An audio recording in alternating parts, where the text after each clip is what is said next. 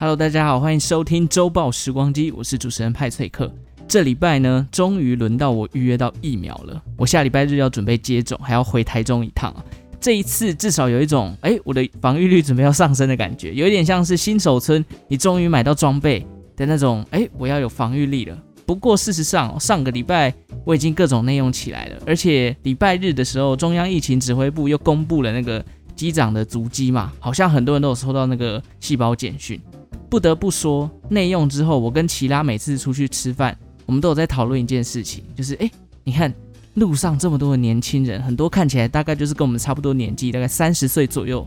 这群人基本上就是目前最多都连一剂疫苗都还没打的疫苗孤儿。所以说，如果一个不小心真的爆炸了，那个传播出去，很快台湾应该就会回到第三级警戒啦，反正就是很可怕。所以在这边呢，大家真的还是要小心啊，口罩戴好之外。内用的时候啊，出入场所真的是只要有酒精，你就随手喷一下，反正也不会花你太多的时间，而且至少比较有保护力。内用吃饱就赶快闪人，没事就不要在外面逗留了。下礼拜再来跟大家分享派翠克自身接种完疫苗的感觉，因为呢，我是打这个可以认证年轻人的 AZ 疫苗，听说越年轻的人打 AZ 的反应就越严重。我有朋友打完 AZ 哦，他说他发烧、四肢无力，连下楼梯的力气都没有。这是我第一次希望自己不要长得太年轻，不然感觉真的很可怕。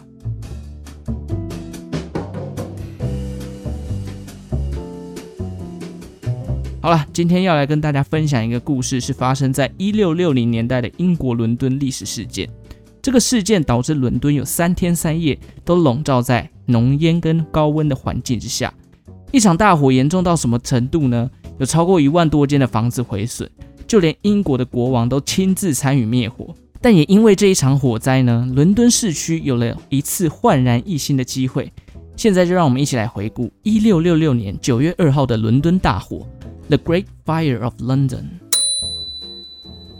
一六六六年的伦敦市中心，在经历了前两年的多雨夏天之后，今年迎来了干燥的炎炎夏日。当时的伦敦市民被前一年的鼠疫搞得人仰马翻。死亡人数瞬间突破了十万人，许多有钱人跟英国王室都纷纷逃离伦敦躲避鼠疫，人口也瞬间少了十分之一。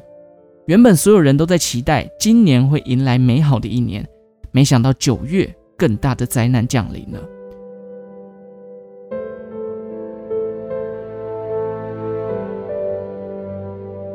一六六六年的九月二日，在伦敦铁桥附近有一条名为普丁巷的地方。当地有一家面包店发生了火灾，听到火灾好像没有什么，在那个年代，火灾是十分常见的一种灾害。当时的社会还没有建立所谓的消防系统，因此发生火灾灭火的工作都是需要自己来完成的。就算有人通知了伦敦市长火灾的发生，市长也不以为意的认为，反正附近的居民跟店家他们会联手起来自己解决的啦。事实上呢，面包店的店员跟附近的店家。的确把火势给扑灭了，现场也逐渐恢复正常。不过，星星之火足以燎原，在店家扑灭的过程当中，并没有善后所谓的火苗，加上长期干燥以及木屋的特色，导致闷烧的过程中，这些火焰死灰复燃，瞬间引发了更剧烈的火灾。大火伴随着伦敦市区的强烈东风以及易燃的木材属性。一瞬间，整排的住宅，大约三百多间的房子，全部都陷入了火海。街道两旁正在熊熊燃烧，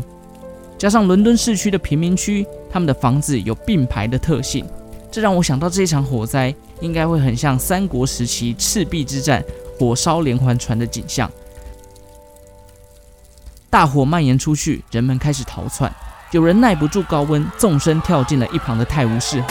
有人忙着抢救自家的贵重物品。也有人试图用水桶装水来灭火，可是火势真的太大了，用水桶泼根本就没有感觉。最后，甚至连火苗都延烧到了街上，导致道路沸腾，连一旁的水池的水都被大火给蒸发了。这时候，这个场景，人们感到非常的恐慌，已经没有人试图要把火给灭了，大家急着要逃跑。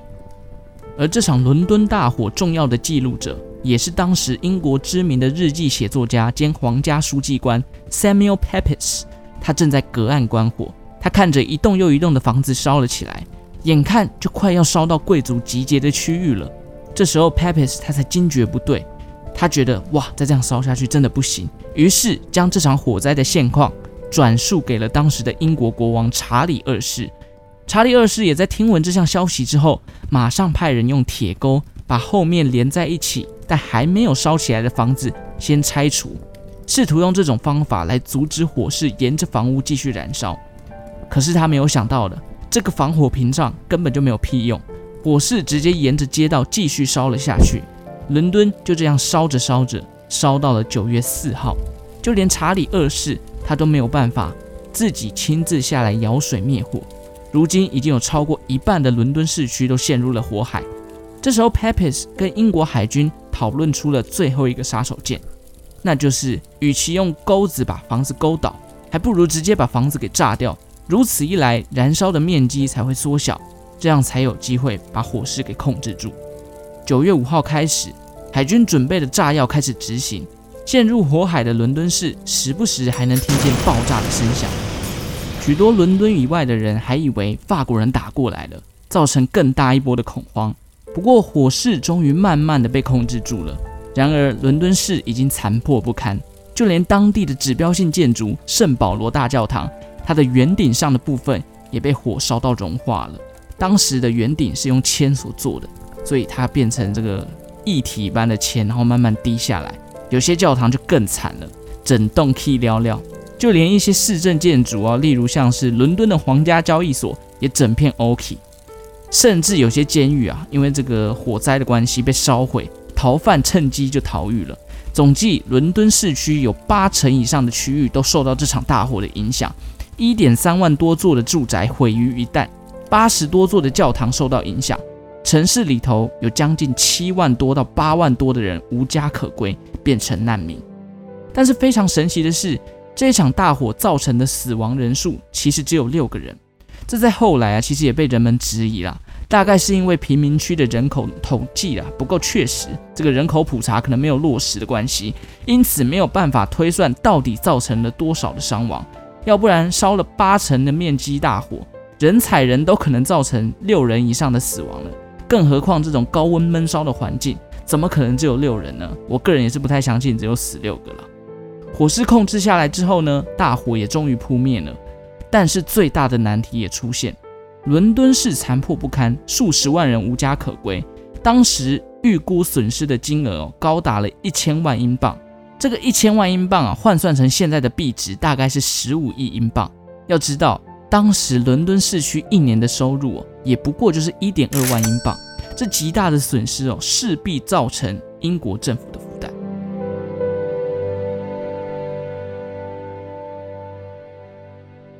这场大火虽然造成很多的伤害，也不全然都是坏事哦。它还是发生了一些好事。还记得一开始派翠克有提到，伦敦前几年在这场大火之前，正因为鼠患造成很多人生病吗？这把大火直接把街道里面、下水道啊、暗巷啊、仓库角落啊等等的地方的老鼠全部烧死，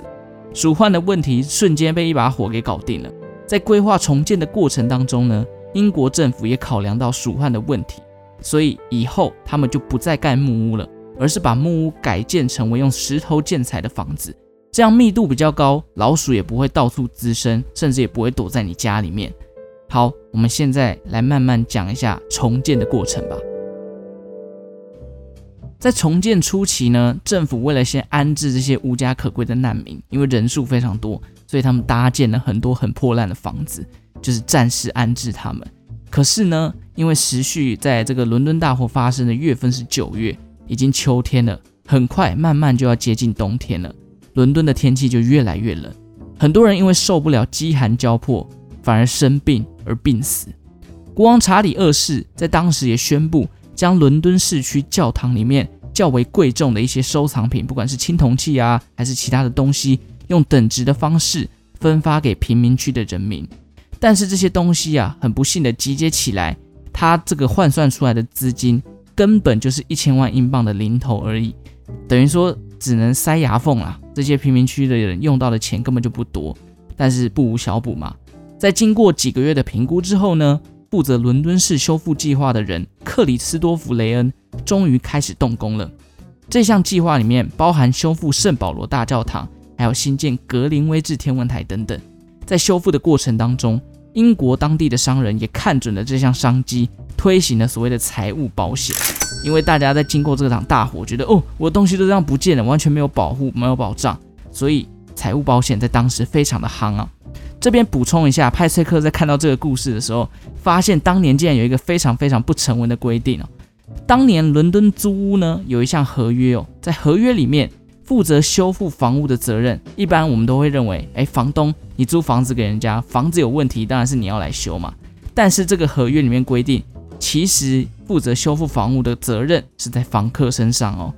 现在房子都被烧毁了，合约的规定之下是，房子烧毁之外，你还要继续付租金给房东，这显然超级不合理的。于是很多房客就开始集结要抗议这件事情。当年政府为了帮助这些房客呢，也成立了紧急调解的单位，帮助房客去处理这些奇怪的合约问题。好，回到财务保险身上，这些商人推出来的感觉是为了什么呢？正所谓付之一炬嘛，很多人好不容易累积起来的财富被一把火给烧光了。于是，在后续呢，许多保险公司啊推出了房屋财产的保单。到后来，英国保险公司甚至招聘了自己的打火团队，并且推出了一个所谓的火灾标志的门牌。只要你有投保，当你不幸房子发生火灾的时候，英国保险公司就会认这些火灾标志，并且派出打火兄弟到现场来帮你灭火。灭完火之后，还会帮你评估损失，觉得哎，你烧掉多少钱，然后支付相关的保险金来当做一个理赔。这些打火团队呢，也成为了伦敦当地的消防队雏形。后来，因为保险公司很多，哎，都觉得哎这个做法不错，越来越多去成立自己的打火团队，导致 A 啊、B 啊、C 一堆打火团队，最后反而统一成一个单位，叫做 London Fire Engine Establishment，简称 LFB。至此之后，伦敦的消防系统就更加完善了。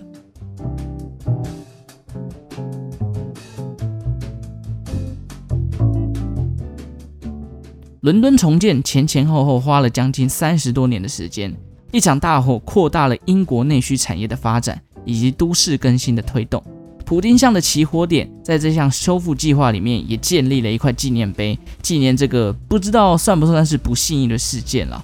伦敦在十九世纪左右之后呢，也成为了世界上最大的都市。现在伦敦依然是英国最大的城市跟首都。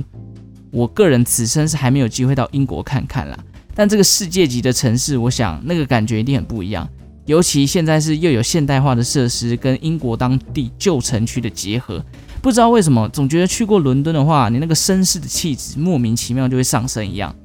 不过话说回来哦，这场大火最可怕的就是什么？就是一开始的闷烧嘛，很可怕。因为表面上看起来火已经被你灭掉了，但其实底下还在熊熊燃烧。这种情形超容易出现在一些呃，现在应该就出现在山区啊、森林这些地方，尤其山上的风又大，火烧一下，这个怎么讲？春春风吹又生嘛，很容易一吹又烧起来了。所以这个火灾真的是大家要有这种灭火的意识啊，还是要顾虑一下。有时候很多人去这个清明节扫墓的时候，很多这个传统呢还是会在墓碑旁边去做这个火堆的烧放嘛。我是觉得啊，就是你灭完火之后还是要。稍微停留个十到十五分钟，确定这个整个温度都冷却下来再走，不然一个闷烧起来，你一走，搞不好火就烧起来，好不好？